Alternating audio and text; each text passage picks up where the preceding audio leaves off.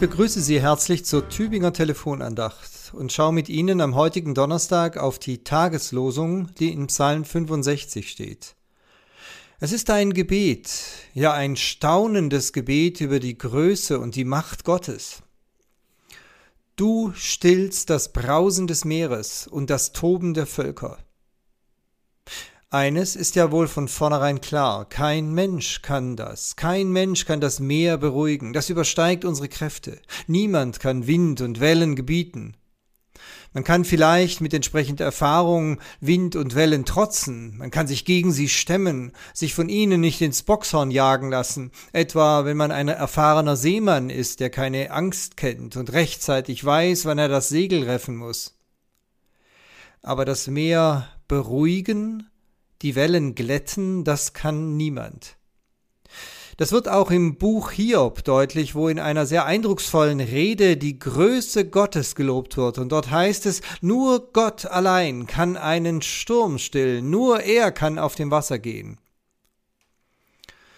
Das Bild von der Sturmstillung hat sich uns als Christen fest eingeprägt. Viele von uns kennen schon seit Kindheitstagen aus der Zeit der Bibelstunden und des Kindergottesdienstes jenes Bild vom schlafenden Jesus, der dann von seinen verängstigten Jüngern mitten im Sturm auf dem See geweckt wird.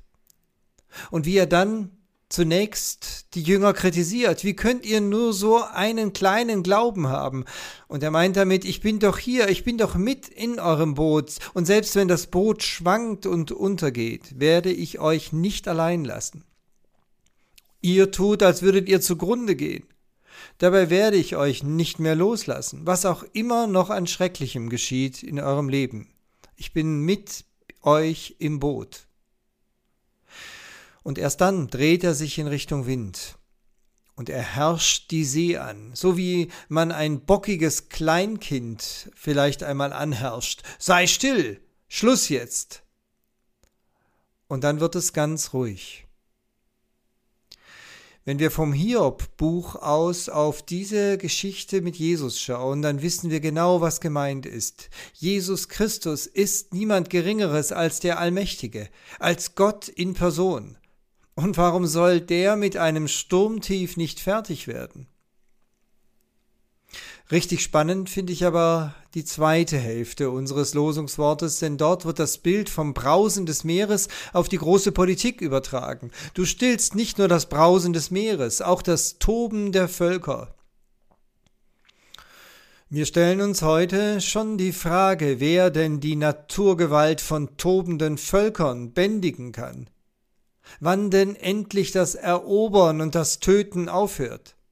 Wer bringt uns Menschen endlich zur Vernunft? Wer tritt zwischen uns, um endlich der Gewalt ein Ende zu bereiten? Man hat den Eindruck, im Vergleich zu dieser Aufgabe ist selbst die Bändigung von ein paar Wellen noch ein Kinderspiel. Aber genau darauf dürfen wir hoffen. Und zwar nicht aus einer harmlosen, geradezu kindlichen Naivität heraus, wie manche Leute uns Christen vorwerfen. Nein, aus der sehr klaren und zugleich erschütternden Einsicht heraus, dass wir Menschen immer noch nicht weitergekommen sind, wenn es darum ging, echten Frieden zu schaffen. Sei es mit Friedensdemonstrationen und Abrüstung, oder sei es auch mit der Lieferung von dringend benötigten Verteidigungswaffen gegen den Aggressor.